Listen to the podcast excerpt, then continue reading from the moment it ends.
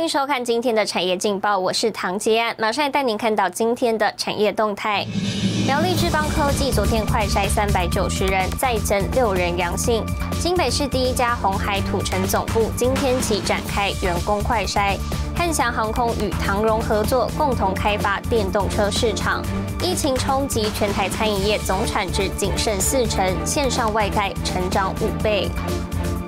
来关心台股，台积电、联电、ADR 双双走跌，拖累台股早盘向下测试一万七千点整数关卡支撑。不过，在中小型电子股、生技股力争上游下，指数守住万七大关，贵买指数则在平盘之上。法人指出，端午节前大盘明显量缩观望。短线前高不容易越过，电子股虽有见到零星个股表现，但短线全面接棒可能性不高。预估资金将在电子及传产股之间轮动，提供给您参考。接下来，请看今天的财经一百秒。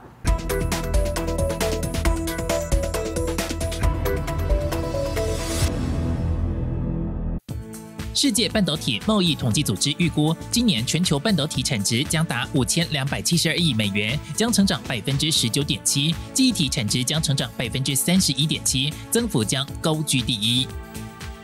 美国总统拜登与众议院议员卡皮托连日的基建谈判宣告失败，双方就资金规模问题存在重大分歧。拜登正寻求新的基建法案联盟。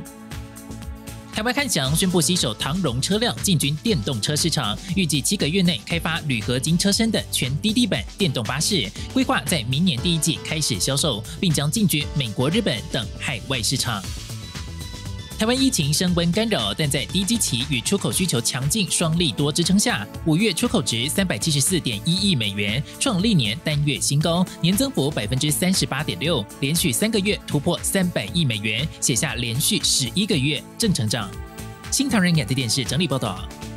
台湾系晶圆大厂环球晶八号宣布，与美国晶圆代工大厂革新签署多达八亿美元的合作协议。台厂扩大资本支出，供应特制系晶圆，也是半导体产业同盟扩厂的又一个案例。专家分析，未来美国纠团台厂业者合纵连横结盟，将是未来重要趋势。跟德国的 Siltronic 正式签完商业合并协议。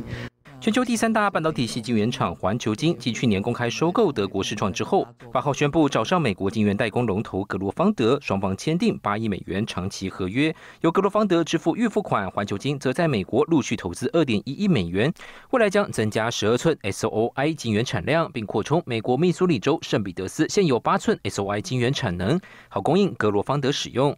车用相关的一个。哦，这个所谓的一个晶片所需求的一个细晶圆的一个量，或者是在整个成熟制程来讲的话，其实很多消费性电子的一个部分，最上游属于哦这个细晶圆这个区块来讲的话，其实目前都是一个报价持续往上涨的部分。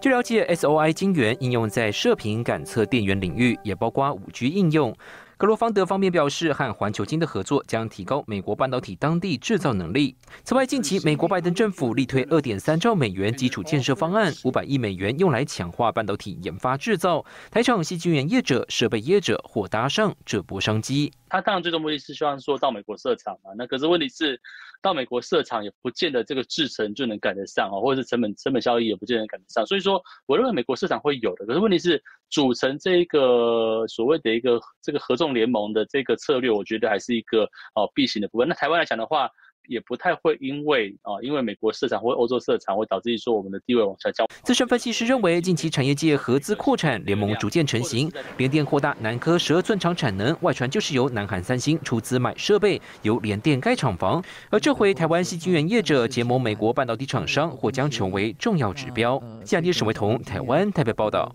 带您看到今天的国际重要财经报纸信息。彭博社、花旗银行分析师估计，未来十年指数型基金将主导美国二十一兆共同基金市场。金融时报：云端服务公司 Fastly 宕机，导致欧美数千知名网站瘫痪。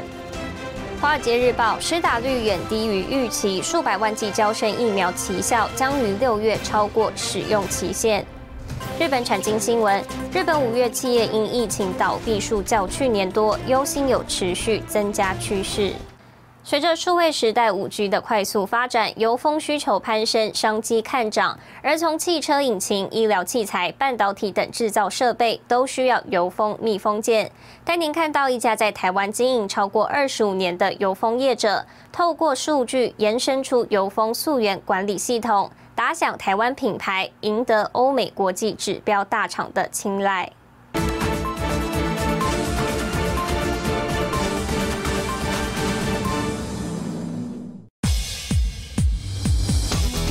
负责高精密制成的机械手臂灵活运转，幕后工程是担任机械关节角色的密封元件如封。随着数位时代五 G 的快速发展，油封客制化需求攀升。那你使用性是一千万次，那现在如果进到未来五 G 的世界里面，它可能就必须达到五千万次，数据的累积就非常重要。数据是进攻五 G 市场的关键之一，不仅蜕变成进军欧美国家的基石，更衍生出完整的油封溯源管理系统。如果你要跟世界接轨，这个追溯管理势必必须要能够查得出来你当初的条件是如何，对客户端而言才是一个比较重大的保障。油封看似简单，背后有着繁杂的制程，必须经过混炼机、熟成和预型机成型等工序，以及多项严谨的品管检测，才算合格。一直走在不断自我要求的路上，钟启荣想用诚信的经营模式，将台湾产品能与世界接轨。经营架构是建立在诚信基础之上，才会完整。台湾是有能力。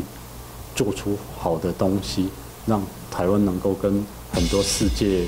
性的知名品牌能够接轨。钟启荣团队目前已成功开发许多种类不同的基质材料搭配运用，能做出具有独特功能性的油封密封件。他也期待台湾的油封产业在新时代更加耀眼。